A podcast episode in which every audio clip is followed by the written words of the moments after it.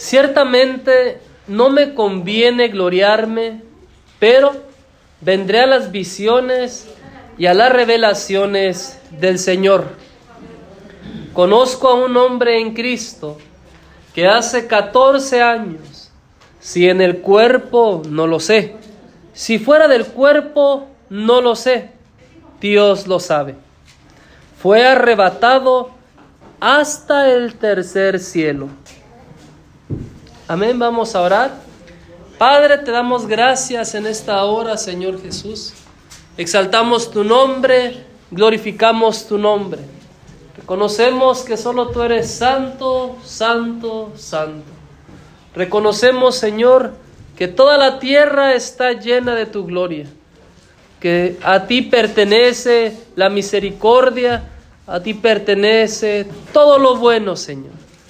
Te alabamos, glorificamos tu nombre y te rogamos, Señor, que conforme a tu misericordia y a tu bondad, atienda, Señor, cada una de nuestras necesidades que tú conoces a la perfección. En el nombre de Jesús, amén y amén. Amén, mis amados hermanos. Amén. Vamos a tomar asiento, mis, hermanos. La palabra de Dios, mis amados hermanos, eh, nos habla, nos da un parámetro de un mundo espiritual. La palabra de Dios nos da un parámetro y nos dice que nosotros somos seres espirituales. ¿Sí, amén? No carnales, sino espirituales. Que nuestra vida debemos de vivirla no entendiendo ni sujetándonos de manera completa a esta tierra. Porque en esta tierra nosotros solamente somos peregrinos. ¿Sí, amén? Pero nos habla de que nuestra vida espiritual está escondida en Cristo, pero no en el Cristo terrenal, sino en el Cristo de gloria que fue levantado, que fue resucitado y que ahora reina por toda la eternidad. ¿Sí, amén? Amén. Entendiendo todo eso, es menester que nosotros comprendamos que esta tierra tal y como la conocemos un día va a dejar de ser. ¿Sí, amén? Que la casa que tú tienes un día va a dejar de ser. Que el dinero poco o mucho que tú tengas en un banco un día va a dejar de ser.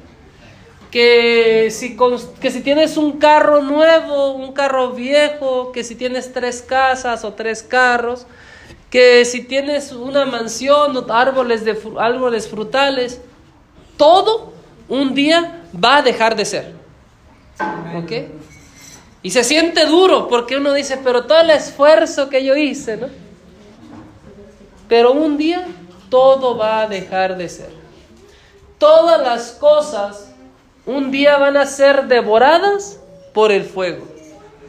Todas las cosas un día van a ser consumidas por el fuego. Todo. Esta tierra en particular un día va a ser enrollada y puesta como si esto hubiese sido eh, un, una imagen grande, como si, es, como si toda esta historia, toda esta humanidad, toda esta tierra hubiese sido un lienzo en el cual se hubiesen trazado las líneas de la, de, la vida.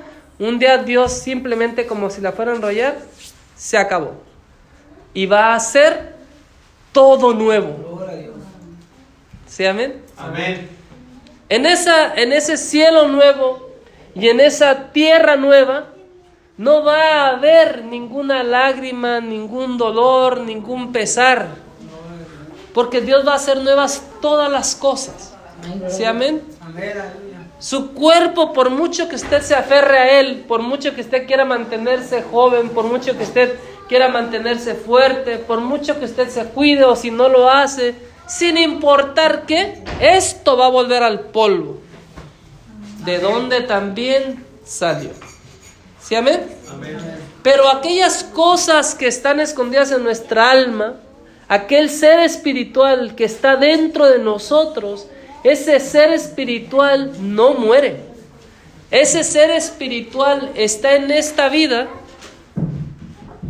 y es en esta vida donde va a poder determinar dónde va a pasar su eternidad. Ese ser espiritual que está dentro de nosotros. ¿Sí, amén? Usted cuando se ve en el espejo, usted ve su parte de afuera, su parte externa. Pero usted sabe que dentro de esto que ve hay un ser espiritual. Usted lo sabe.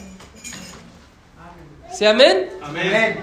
Esto nada más es una cubierta, mis hermanos. Como una ropa, cuando usted va y compra una ropa, usted se la pone y se la pone y se pone en el espejo y se ve lúcida, se ve bonita, se ve brillante. Pero después de dos o tres lavaditas, después de dos o tres pasones, entonces la vuelve a ver en el espejo y ya no brilla igual. Ya no se ve igual. Ya se ve vieja, acabada, desgastada. ¿Sí, amén? Sí, amén. Y lo, y lo mismo que usted hace con esa ropa que ya se le acabó, pues es, ya no sirve a la basura. Y una nueva. ¿Sí, amén? Así debiésemos nosotros de valorar y de comprender esta vida. Solamente estamos en este cuerpo mientras y en tanto dura este tiempo. Pero un día Dios nos va a vestir con ropas eternas. Esta ropa no es eterna por mucho dinero que tengas, ni el más rico de toda la historia jamás nunca ha podido detener esta ropa de manera eterna. Se acaba, se va, envejece, se duele. ¿Sí, amén? Amén. Pero un día Dios te va a vestir con ropas eternas. Un día Dios va a transformar este ser espiritual que tú eres, lo va a transformar. Y le va a dar la imagen que Él ya predestinó, la imagen que Él ya estableció. Te va a dar un nombre que solo Él va a conocer.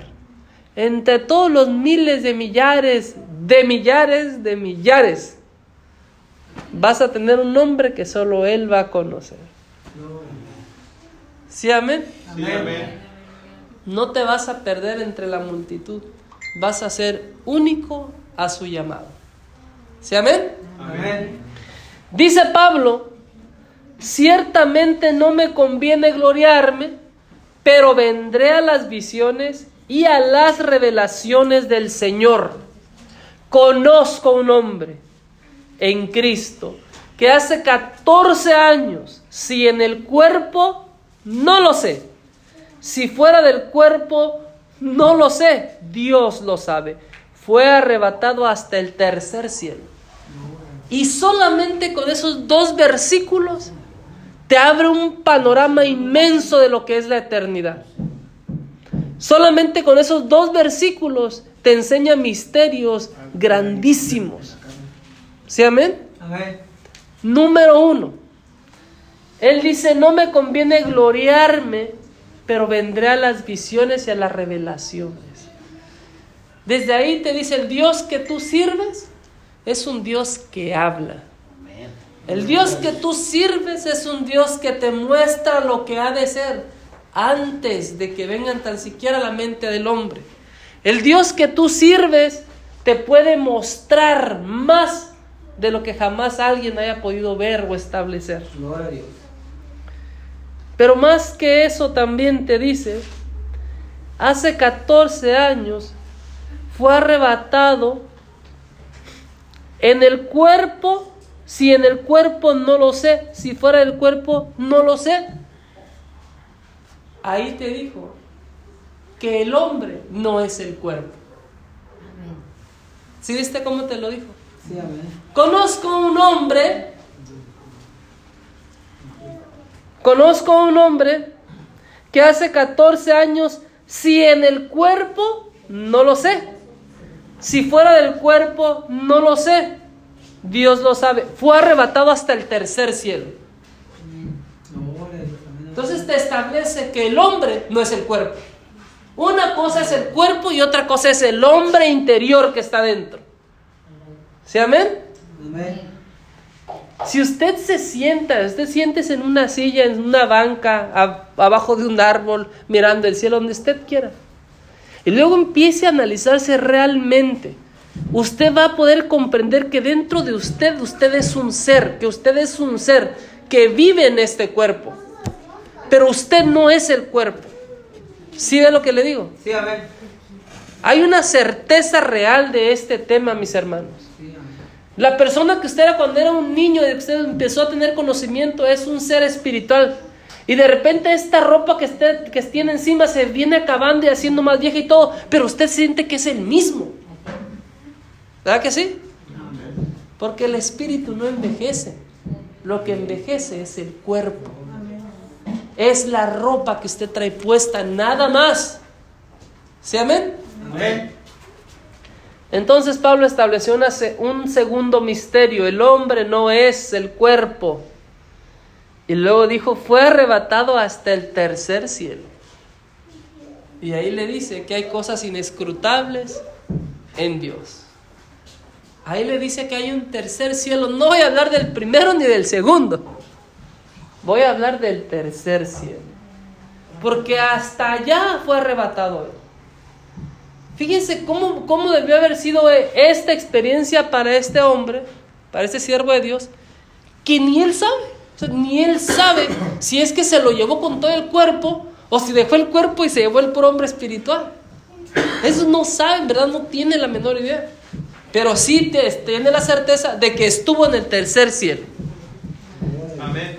Y conozco al tal hombre, dice, si en el cuerpo o fuera del cuerpo, no lo sé, Dios lo sabe, que fue arrebatado al paraíso, donde oyó palabras inefables que no le es dado al hombre expresar.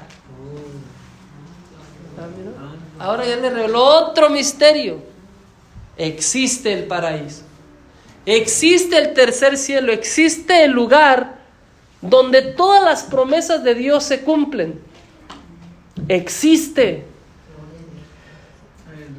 Alguna vez alguna persona puede decir, bueno, pero pues, ¿quién fue al cielo? O sea, ¿quién regresó? Pues aquí un hombre. Definitivamente todos los eruditos bíblicos, o al menos la mayoría, eh, se comprende y se sobreentiende que al momento de que él dice, conozco, no me voy a gloriar, no quiero gloriarme, pero conozco a un hombre, se sobreentiende que está hablando de él mismo, pero no quiere ponerse en sí mismo la vanagloria de decir, yo fui al tercer cielo, ¿y usted dónde estaba? No quiere ponerse esa vanagloria, pero te quiere decir que no haya cómo decirte que todo lo que dice y está escrito aquí es verdad. Y no nada más él cree que es verdad, él vio que es verdad. ¿Viste? Y las promesas y las palabras que, que están ahí son cosas inefables, cosas que no le son permitidas a él decirlas. ¿Sí ve? Pero que te tienen que dar a ti la certeza de que sí hubo alguien que ascendió y que bajó para contártelo a ti. ¿Sí, amén? Sí, amén, gloria a Dios. Dice, de tal hombre me gloriaré, pero de mí mismo en nada me gloriaré, sino en mis debilidades. Sin embargo, si quisiera gloriarme, no sería insensato, porque diría la verdad. Pero lo dejo para que nadie piense de mí más de lo que en mí ve u oye de mí. ¿Sabe qué dijo Pablo? Yo pudiera gloriarme, diciéndoles a todos ustedes todo lo que he visto y todo lo que he oído. Pero no lo voy a hacer. ¿Saben qué dijo Pablo? Dijo una palabra que nosotros debemos de comprender a profundidad. ¿eh? Él dijo, De tal hombre me gloriaré, pero de mí mismo en nada me gloriaré, sino en mis debilidades. Él se glorió en sí mismo de que era un hombre débil. ¿Sí ve?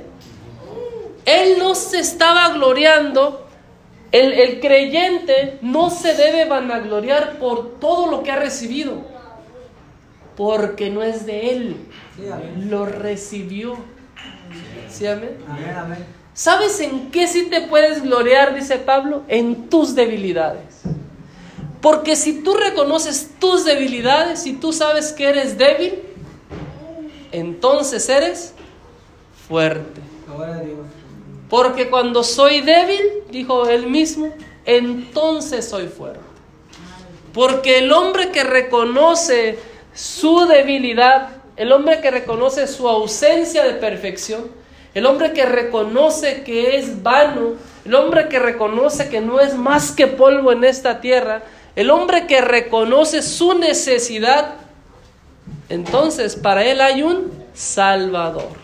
Gloria a Dios. Ah, mira. Pero para el hombre altivo no tiene necesidad en su mente de un Salvador. Y el hombre que es altivo, si no tiene necesidad en su mente de un Salvador, entonces no recurre a un Salvador. Y si no recurre a un Salvador, sin importar quién sea, pues no vas a tener salvación. ¿Ya viste?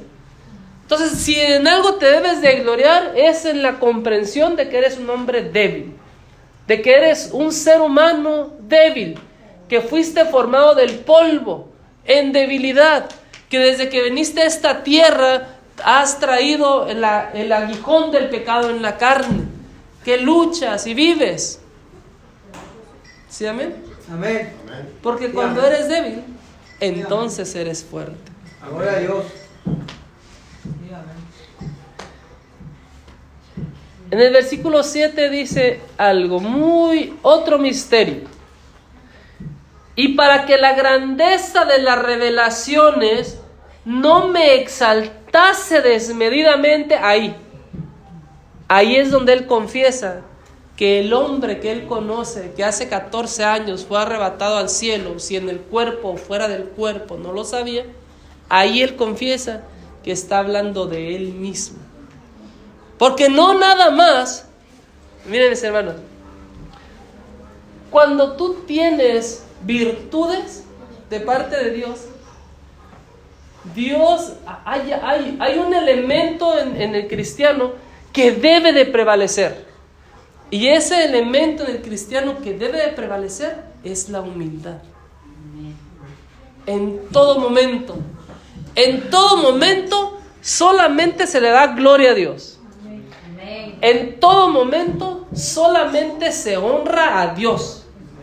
En todo momento, sin importar qué don o habilidad tiene usted, usted dice, no yo, sino la gracia de Dios en mí. Gloria a Dios. Gloria a Dios. ¿Sí, amén? Amén. Sí, amén. Hay veces que un creyente con medio, con un don pequeño, con un don que apenas está desarrollando, ya se enaltece. Ya quiere mirar así. Ya quiere ver hacia abajo. ¿Sí ve? Ahora imagínese este hombre que fue arrebatado, si en el cuerpo ni él sabe, fuera del cuerpo tampoco sabe. Y llegó hasta el tercer cielo y en el tercer cielo vio todo lo que Dios ha prometido. Y escuchó palabras que ni tan siquiera le fueron concedidas hablarlas al ser humano.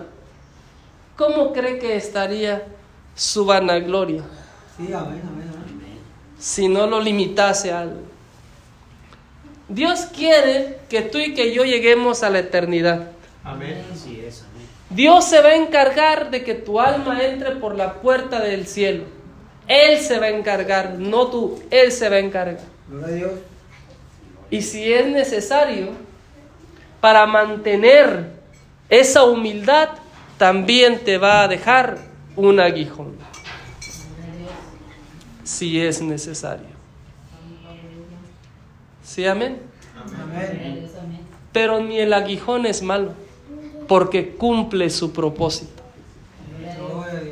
¿Sí, amén? Amén. Por eso, sin importar que, mi amado hermano, tu confianza en tu salvación debe de ser inamovible.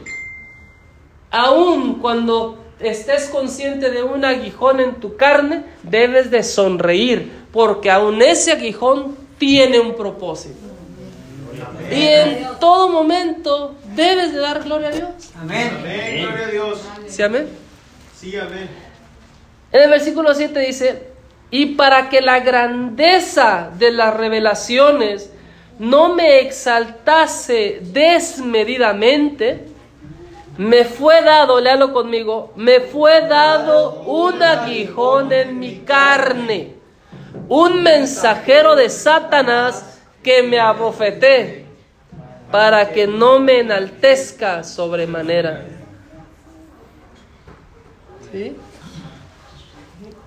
Un aguijón en la carne para que no me enaltezca en sobremanera.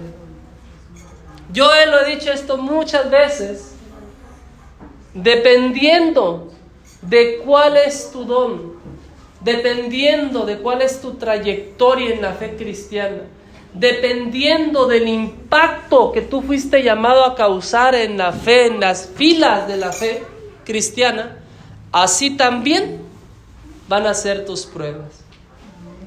Así también va a ser aquellos tropiezos que puedan estar delante de ti. Sí, amén. Amén. Si tú fuiste llamado para ser un general, lucha de general vas a tener. Si fuiste llamado para ser un coronel, lucha de coronel vas a tener.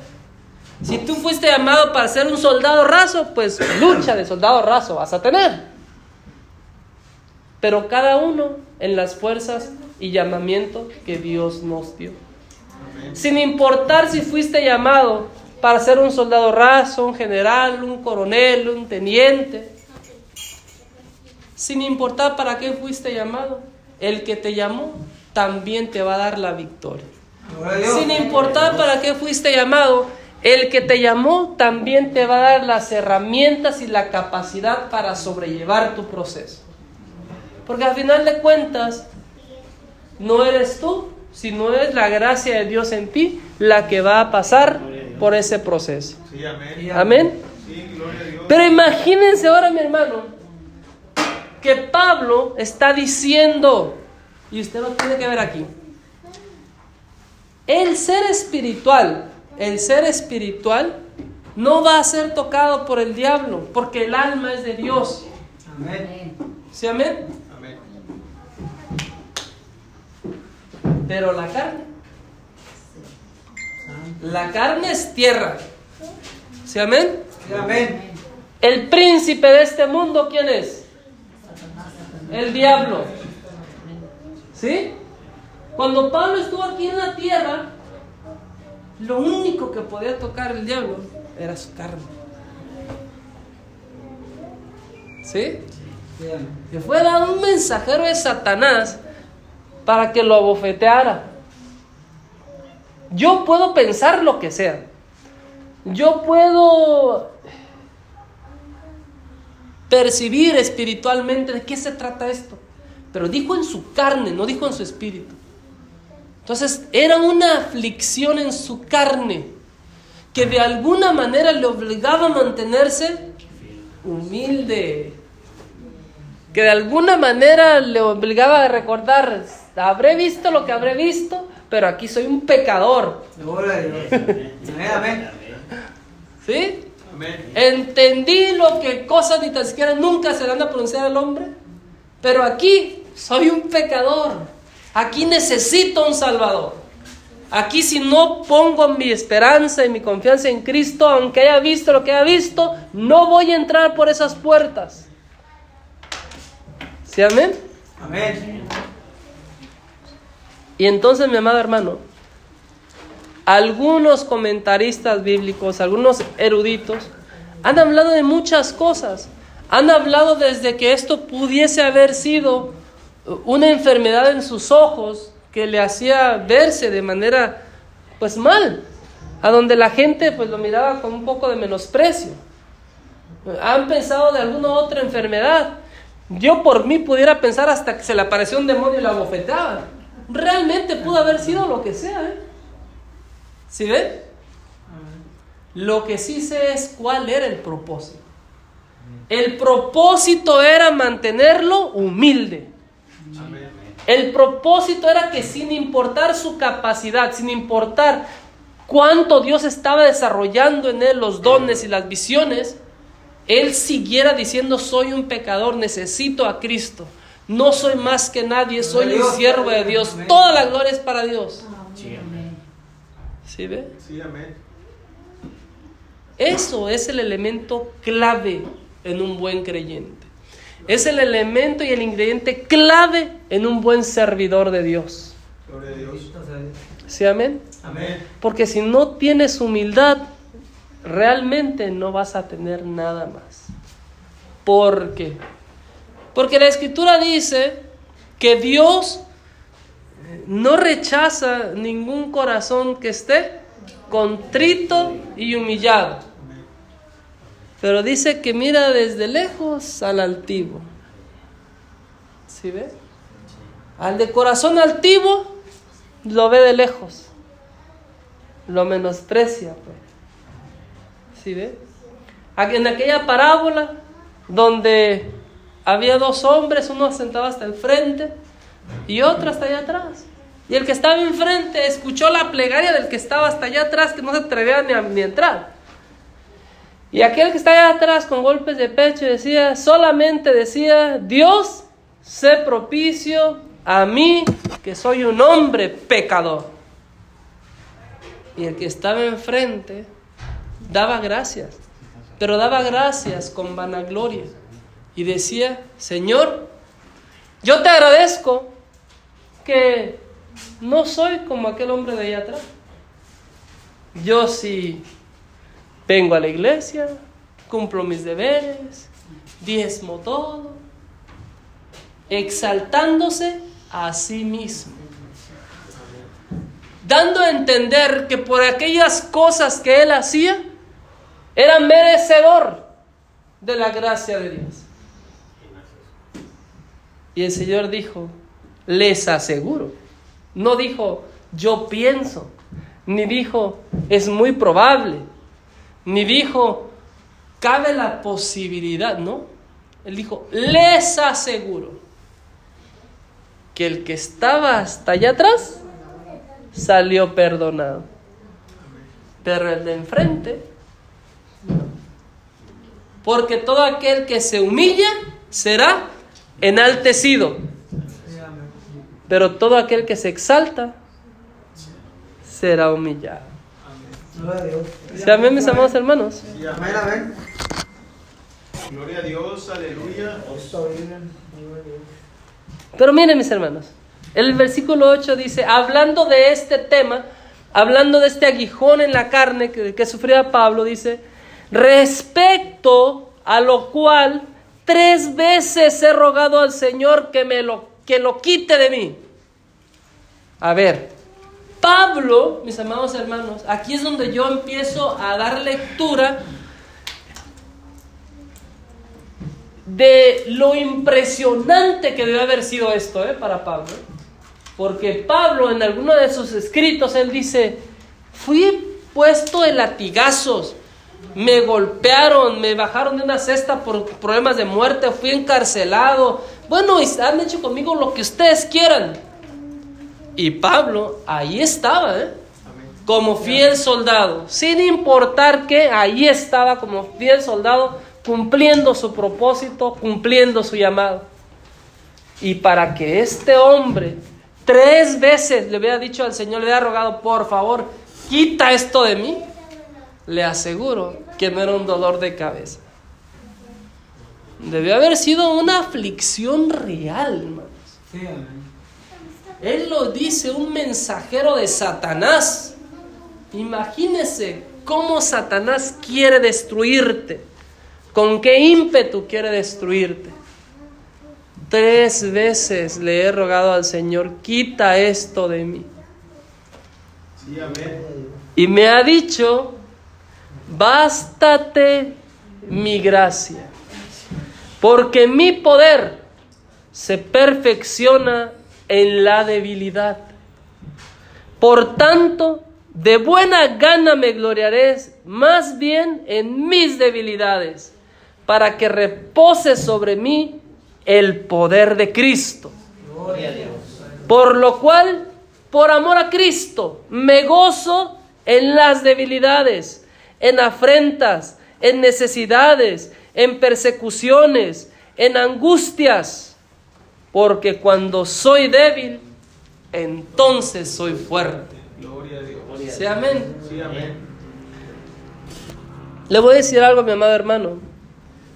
Cuando usted se sienta más falto, cuando usted se sienta más humilde, cuando usted reconozca que lo que tiene es de Dios, entonces va a ser fuerte.